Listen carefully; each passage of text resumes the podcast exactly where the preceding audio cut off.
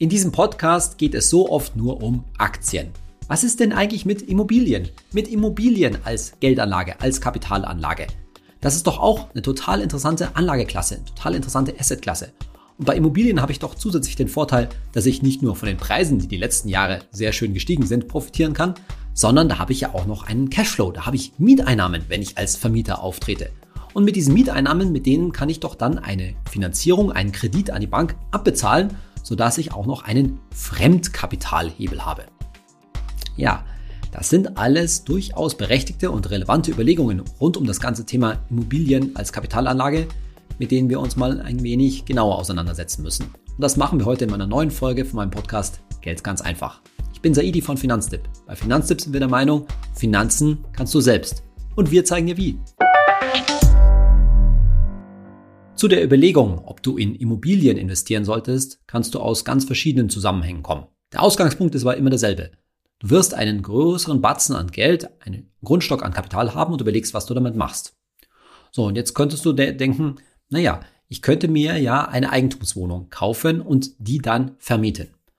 Warum jetzt vermieten und die nicht selbst nutzen? Naja, das kann unterschiedliche Gründe haben. Zum einen kann es sein, dass du bereits ein Eigenheim hast und dir jetzt zusätzlich mit einem weiteren Kredit etwas leisten möchtest.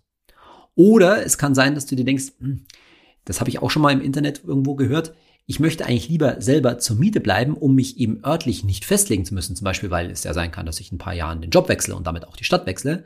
Aber gleichzeitig möchte ich trotzdem in Immobilien investieren und von Mieteinnahmen profitieren. Also bleibe ich selbst Mieter, aber vermiete eine Wohnung.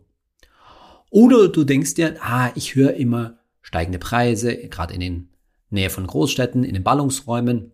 Das ist doch echt günstig. Und dann steigen ja auch noch die Mieten. Das ist doch eigentlich eine viel sichere Geldanlage, als jetzt mein Geld in Aktien zu stecken. Das, da kenne ich mich ein bisschen aus. Da habe ich was in der Hand mit, der, mit den Steinen, in die ich da investiere, mit der Eigentumswohnung zum Beispiel. Das hört sich doch nach, nach einer lohnenden Alternative und nach einem, eigentlich auch einer sicheren Alternative zu Aktien an. Oder vielleicht nochmal ein ganz anderer Zusammenhang und auf den wir in der nächsten Podcast-Folge dann zu sprechen kommen.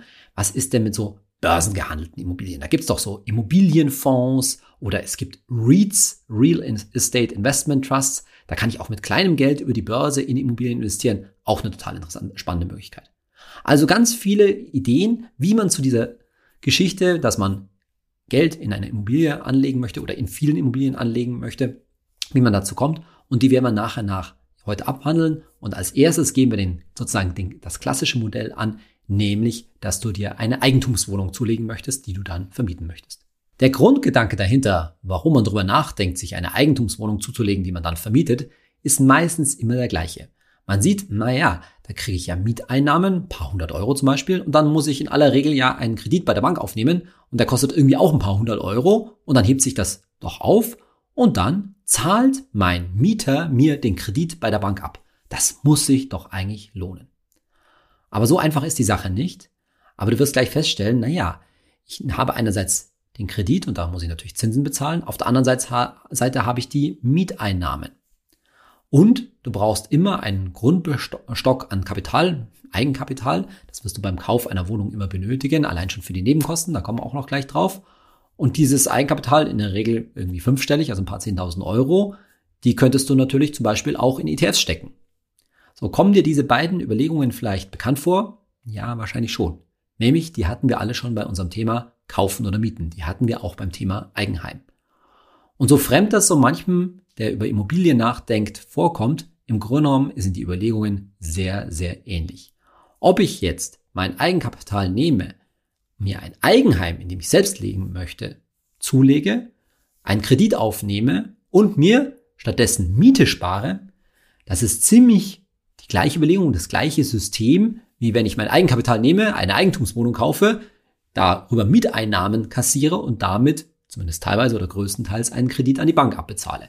So unterschiedlich ist das Ding nicht und letztendlich sind wir da wieder bei einer Lebensstilfrage. Beim Eigenheim legst du dich natürlich langfristig schon mal, wahrscheinlich Größenordnung für zehn Jahre mindestens, ein Stück weit fest, wo du leben willst. Wenn du Vermieter bist, dann bist du grundsätzlich erstmal von deinem Lebens Ort etwas freier, auch wenn es sich, glaube ich, für viele Vermieter schon anbietet, halbwegs, halbwegs in der Nähe dessen zu sein, was sie tatsächlich vermieten.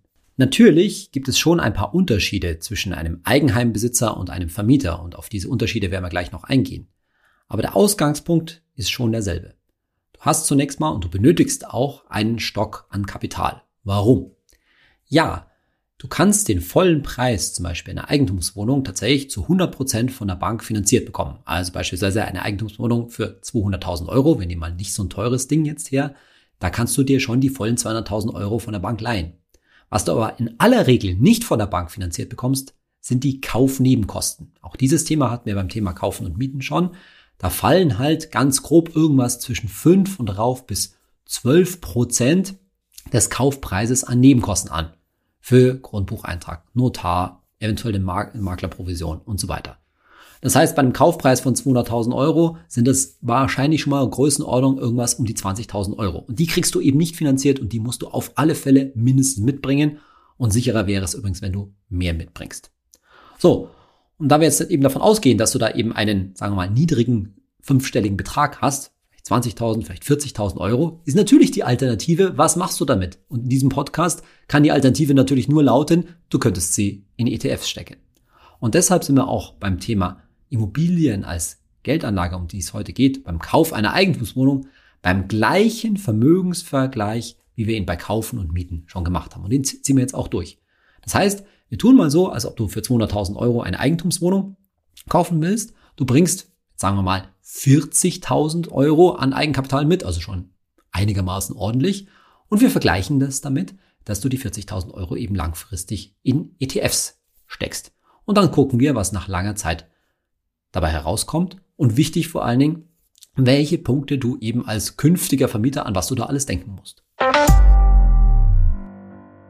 Jetzt spielen wir mal ein paar Zahlen durch, damit du eine Vorstellung davon hast, was da also alles eine Rolle spielt. Kaufpreis für unsere angenommene Eigentumswohnung eben 200.000 Euro, eine 60 Quadratmeter Wohnung, also nicht allzu groß. Als künftigen Mieter hast du vielleicht einen Single im Kopf oder auch ein Pärchen, das nicht so viel Platzansprüche hat. Und dann kommen eben die Nebenkosten. Dann nehmen wir jetzt mal 12% vom Kaufpreis an. Das sind 24.000 Euro. Also 224.000 Euro, die irgendwie da sein müssen. Du bringst eben 40.000 Euro Eigenkapital mit. Wenn du die einbringst, dann musst du immer noch 184.000 Euro finanzieren. 184.000 Euro, das sind mehr als 90 Prozent vom Kaufpreis. Aber ja, das geht über die Bank. Das machen die Banken heutzutage durchaus mit. Also das ist erstmal nicht das Problem. Jetzt haben wir mal ganz grob angenommen für die nächsten Jahre, haben auch kalkuliert, dass die Zinsen nicht mehr immer so günstig sind und nehmen mal eine Kreditrate hier als Angebot an von 537 Euro im Monat. 537 Euro im Monat. Das ist jetzt erstmal nicht ganz okay. Und bei 60 Quadratmetern, sagen wir mal, die Lage ist jetzt nicht top. Das kann bei dem Preis auch nicht der Fall sein, sondern du kassierst in Anführungszeichen nur 10 Euro Kaltmiete pro Quadratmeter. 10 Euro Kaltmiete pro Quadratmeter sind 600 Euro Kaltmiete, die du einnimmst. Und jetzt sind wir genau am springenden Punkt, wo man, wo manche Leute vielleicht auch schon eine Abkürzung nehmen. 537 Euro Kreditrate an die Bank, 600 Euro Kaltmiete vom Mieter.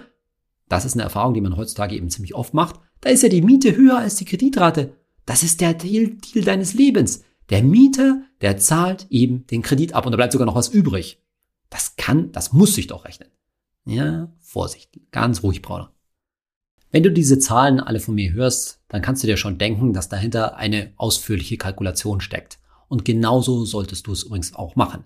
Denn letztendlich betreibst du hier ein Investment mit einem Gegenwert von 200.000 Euro. Das wird eines der größeren, wenn nicht sogar das größte Investment in deinem Leben sein. Und das sollte eben vernünftig durchgerechnet sein. Und all die Faktoren und noch einige mehr, die, zu denen wir gleich kommen, spielen da eine Rolle. Heißt, so ein Immobilienkauf, der will wohl überlegt sein und es geht eben nicht, dass man hier aufgrund von irgendwelchen Abkürzungen zu sagen, ah, Miete höher als die Kreditrate, das passt schon, das macht. So, jetzt kommen wir zum ersten Faktor, der da rein muss, nämlich den Thema, naja, um die 600 Euro Kaltmiete zu bekommen, brauchst du natürlich einen Mieter. Und so einen Mieter, ja, den findet man vielleicht am Anfang, gerade wenn es ein Neubau ist oder eine Wohnung in sehr gutem Zustand, findet man sehr leicht. Aber das ist ja nicht immer gesagt, dass man, dass man einen Mieter so leicht findet. Da kann es durchaus mal sein, dass man mal ein paar Monate keine Miete kassiert. Das sogenannte Leerstandsrisiko. Und außerdem kann es eben sein, dass wenn ein Mieter auszieht, dass dann was an der Wohnung gemacht werden muss. Renovierungen durchgeführt werden müssen. Zu denen kommen wir natürlich auch noch gleich. Aber die Renovierungen führen halt dazu, dass man halt mal ein paar Monate auch keine Mieteinnahmen hat. Und in der Zeit übrigens natürlich weiter Rate an die Bank zahlen muss. Das sind so Sachen, da geht es auch um das Thema Rücklagen, die man im Kopf haben muss. Was wir jetzt hier gerechnet haben, ist, zu sagen, wir kalkulieren ein Leerstandsrisiko von 5%. Das heißt, letztendlich auf Sicht von 10 Jahren gehen wir davon aus, dass die Wohnung mal ein paar Monate leer steht. Und wie kalkulierst du das jetzt richtig ein? Du nimmst schlichtweg eine niedrigere Miete an. Das heißt, du senkst die Miete hier jetzt in unserem Beispiel um 5% kalkulatorisch. Also obwohl du 600 Euro jeden Monat tatsächlich kassierst, kalkulierst du nur 570 Euro ein, weil das wird der langfristige Durchschnittswert sein, den du vielleicht wirklich kassierst. Und wenn wir jetzt mit diesen 570 Euro kalkulieren, dann können wir auch den berühmten Faktor ausrechnen, den wir damals beim Thema Eigenheim kaufen oder mieten auch schon besprochen haben. Das heißt, du dividierst den Kaufpreis 200.000 Euro durch die Kaltmiete und dann nehmen wir jetzt eben nicht die 600, sondern die 570 Euro mal 12. Was kommt dann raus? 29,2. So, und da sieht man, wenn man eben den Kaufpreis ins Verhältnis zu dieser kalkulatorischen Kaltmiete setzt, 29, dass das jetzt nicht mehr ganz günstig ist, aber immer noch im Rahmen. Ganz grob nochmal zur Erinnerung bei diesem Faktor sagt man, alles was über 30 ist, gilt schon als teuer und in vielen Großstädten wirst du heute absurde Preise bezahlen, wo der Faktor irgendwie weit jenseits der 40 zum Teil liegt. Ansonsten sagt man, so im Bereich von 25, das ist irgendwie angemessen und bei 20 ist es günstig und man sollte sich vielleicht fragen, wieso ist das so günstig. Hier bei 29 gerade noch in Ordnung, hat man noch ein bisschen Luft nach oben. So, nächster Punkt. Wir hatten schon gerade das Wort Renovierung in den Mund genommen. Da sind wir doch schon. Wahrscheinlich erinnerst du dich aus den Folgen zu kaufen und mieten. Da gibt es das Thema Instandhaltung und Instandhaltungsrücklage. Was du insbesondere auch als Vermieter nicht vernachlässigen solltest, dass an so einer Immobilie regelmäßig etwas gemacht werden muss musst du Rücklagen bilden, dafür, dass da renoviert werden muss, dass vielleicht auch mal eine energetische Sanierung gemacht werden muss, weil der Staat dafür vielleicht auch Geld gibt oder weil er es Gesetz von Gesetzeswege her sogar fordert. Dann kann auch mal von Seiten der Gemeinde irgendwas vorgeschrieben werden, allerlei Geschichten, die erfordern, dass du als Vermieter genau wie auch als Hausbesitzer, als Eigenheimbesitzer immer flüssig bleibst. Wenn du eine Eigentumswohnung erwirbst, dann musst du im Rahmen der Eigentümergemeinschaft sowieso ein Hausgeld bezahlen. Ein Teil dieses Hausgeldes neben dem, was als Versicherung und Verwaltungskosten und so weiter draufgeht, ist sowieso schon Rücklage für Instandhaltungen. In vielen Fällen wird das nicht ausreichen. Wie du dich vielleicht erinnerst, ein ganz guter Maßstab für Instandhaltungsrücklagen sind 1,50 Euro pro Quadratmeter. Jetzt sind die 1,50 Euro schon ein bisschen in die Jahre gekommen. Wir würden heute sagen, vielleicht schon 1,60 Euro oder 1,70 Euro pro Quadratmeter und pro Monat. Das heißt, für unsere 60 Quadratmeter Wohnungen sollten es mindestens 90 Euro im Monat sein, eher vielleicht schon 100 bis 110 Euro, die man eben kalkulatorisch auf die Seite legen sollte und eben auch als Rücklagen und damit letztendlich als Kosten verbuchen sollte. Beim Hausgeld hatte ich das Thema Verwaltungskosten schon angesprochen. Du hast natürlich als Vermieter einiges an Verwaltungskosten. Einiges davon kannst du auf deinen künftigen Mieter abwälzen, zum Beispiel Versicherungen und sowas. Das kann, äh, zahlt der Mieter dann letztlich über seine Miete. Aber es gibt auch nicht umlegbare Verwaltungskosten, die sollte man schon auch kalkulatorisch annehmen. Die haben wir jetzt hier mal mit 50 Euro pro Monat angesetzt.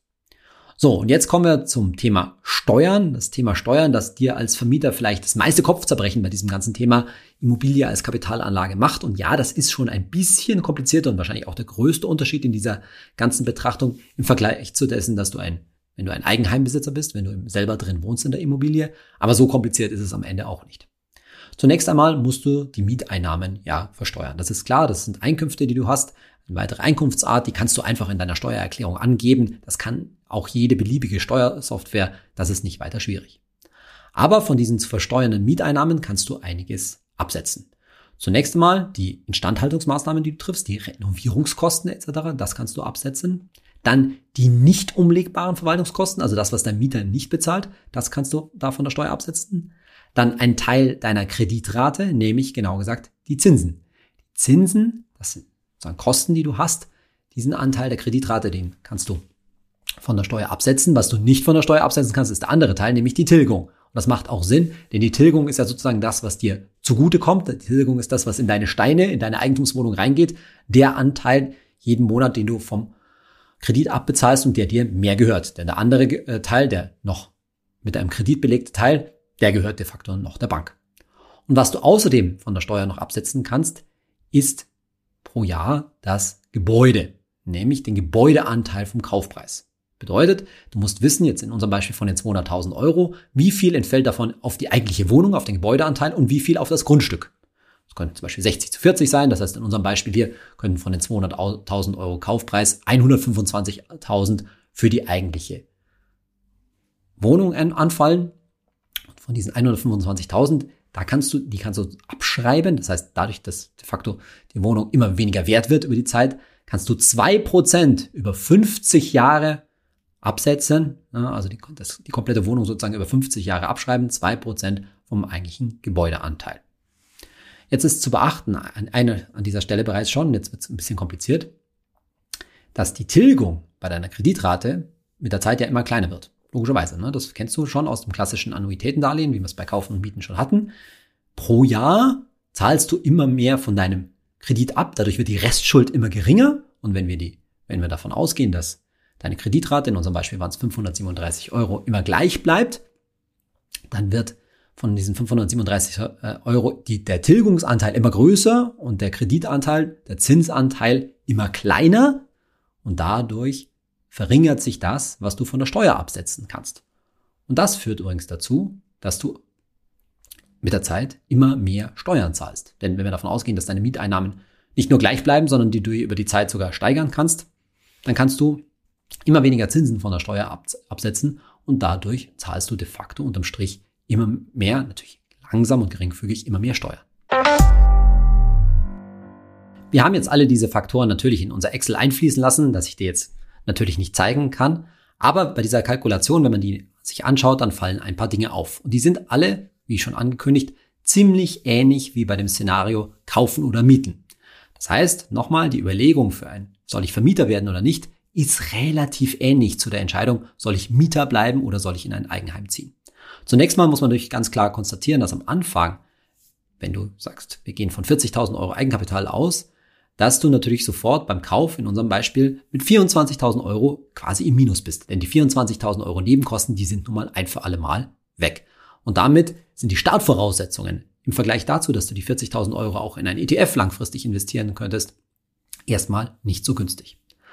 Und dann kommen jetzt dieses ganze Thema mit Instandhaltungskosten, Verwaltungskosten, Steuern und so weiter zusammen und das führt dazu, dass dieser Vergleich 600 Euro Kaltmiete versus 537 Euro Kreditrate eben ein Scheinvergleich ist, dass der nicht wirklich standhält, sondern unterm Strich ist es tatsächlich so, dass du in diesem Szenario als Vermieter reinbuttern musst, äh, netto im Jahr in die, in die Immobilie, nämlich pro Jahr erstmal circa 1000 Euro und das wird auch erstmal nicht weniger. Warum? Weil die Wohnung älter wird und deshalb mit den Jahren dann auch immer mehr dran gemacht werden muss.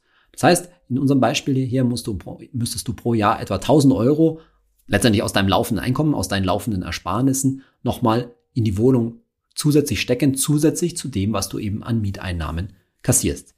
Und da sieht man schon, dass wenn man eben sauber alles nebeneinander aufschlüsselt, dass dieses Thema, der Mieter zahlt den Kredit ab, das ist genauso eine, ja, ein Mythos letztendlich, eine unzulässige Verkürzung, wie unser alter Sprich, Spruch, Miete ist rausgeschmissenes Geld. Das ist im Grunde genommen zwei ganz ähnliche Sätze.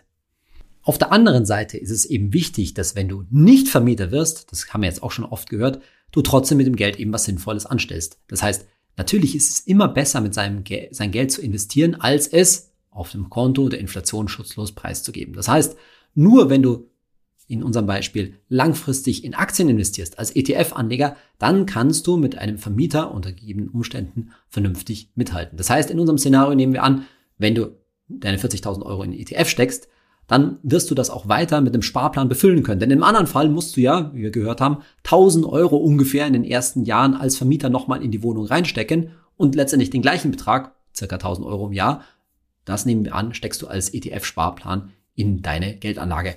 Und in vielen Fällen wird es ja vielleicht sogar noch ein bisschen mehr sein. Aber so rechnen wir auf beiden Seiten fair. Und dann stellen wir ganz ähnlich fest, fest wie beim Thema Kaufen oder Mieten. Es hängt letztendlich davon ab, wie sich die konkrete Immobilie, die Eigentumswohnung in unserem Beispiel, im Wert entwickelt. Wenn die sich vernünftig entwickelt, wir haben jetzt mal angenommen, dass die vielleicht mit ein Prozent pro Jahr steigt, ein Prozent pro Jahr, das ist sicherlich nicht die Wertsteigerung, die wir in den letzten fünf oder zehn Jahren in vielen Regionen in Deutschland hatten, aber das waren auch eben keine Wertsteigerungen, mit denen man wirklich langfristig rechnen kann.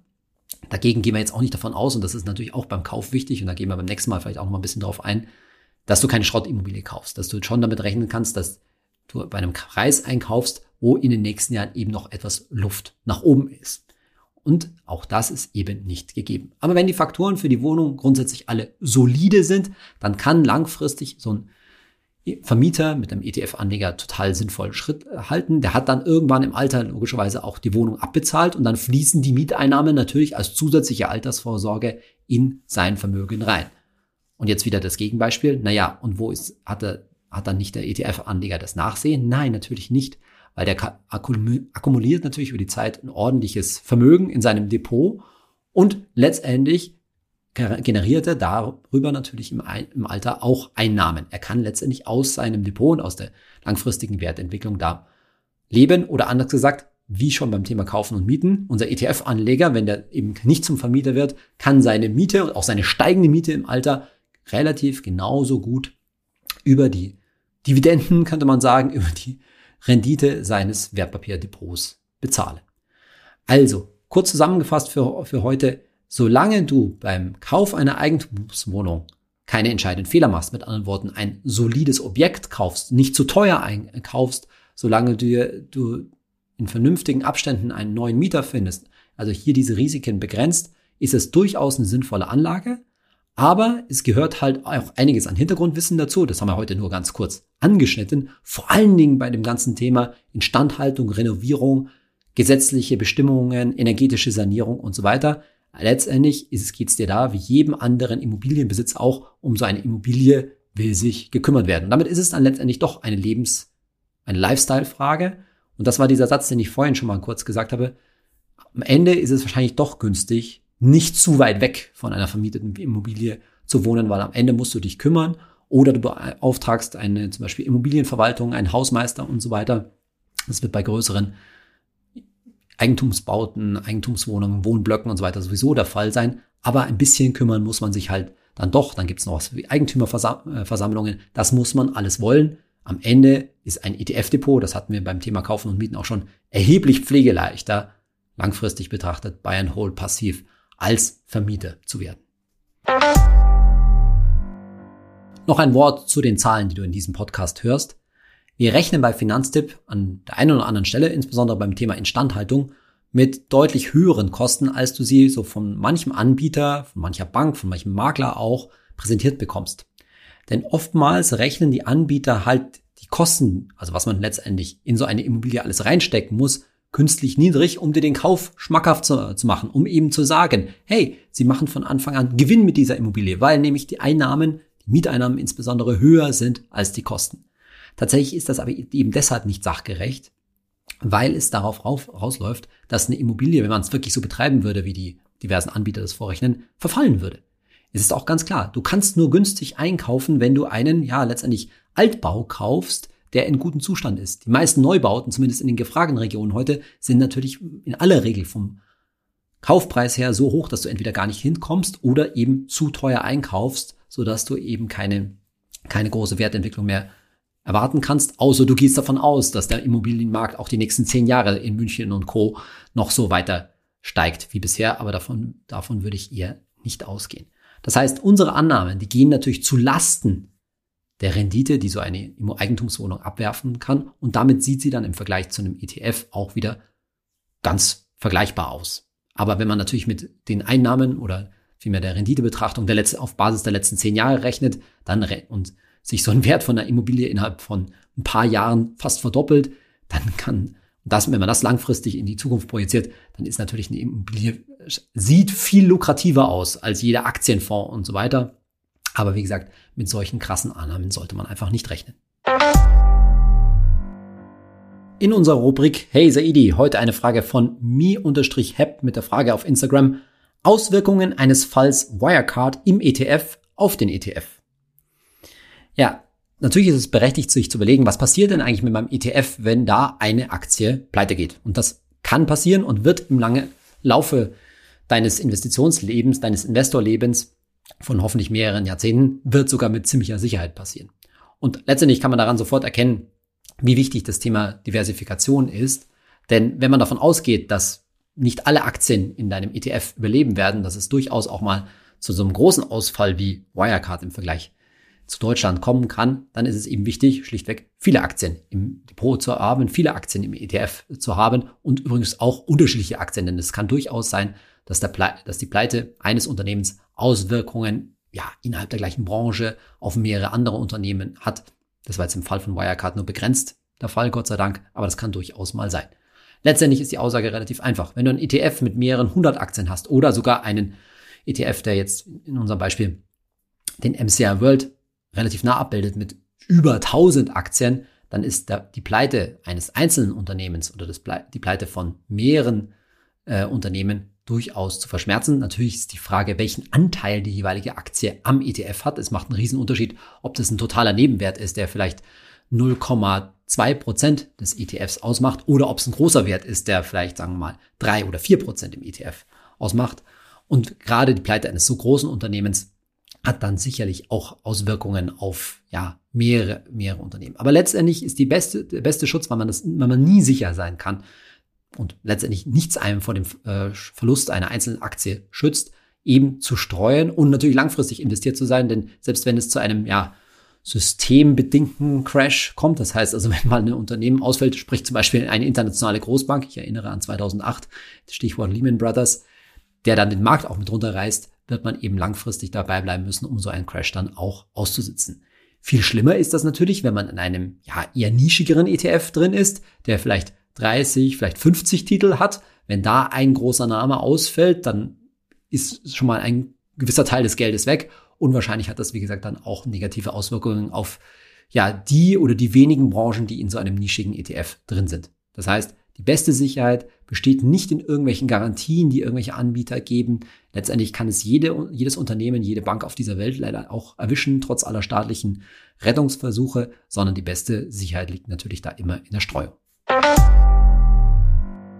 So, in der heutigen Folge hast du mal gehört, was bei so einem Immobilienkauf als Vermieter bei einem Kauf einer Eigentumswohnung, die man vermieten möchte, an was da alles zu denken ist, was alle, welche Faktoren alles eine Rolle spielen. Und wir haben sicherlich nicht abschließend alle genannt. Beim nächsten Mal wollen wir mal ein bisschen drauf schauen. Jetzt haben wir ja so gesagt, ja, das geht irgendwie alles gut. Was ist denn, wenn das nicht gut geht? Oder anders gesagt, welche Gefahren drohen da auch? Wie sieht eigentlich da auch die momentane Situation so ein bisschen aus, dass du ein bisschen eine Einschätzung bekommst? Und da werden wir darauf kommen, dass halt eben sehr viel, wie wir schon gehört haben, an, der jeweiligen, an dem jeweiligen Objekt liegt, an der jeweiligen Wohnung in dem Fall. Und dann könnte man natürlich auf die Idee kommen, kann ich dieses Klumpenrisiko, diese mangelnde Streuung, diese mangelnde Diversifikation, wie wir es gerade bei der Rubrik Hazer ID angesprochen haben, kann ich das nicht irgendwie ausgleichen, indem ich das über die Börse mache. Und dann werden wir uns mit Investments, mit Immobilieninvestments an der Börse auch ein wenig beschäftigen. Ich hoffe, du schaltest auch und hörst dir die nächste Folge wieder an. Und wenn du diesen Podcast irgendwo auf einem Podcatcher findest, dann lass mir doch vielleicht auch ein gutes Review da, da freue ich mich. Bis zum nächsten Mal, dein Saidi.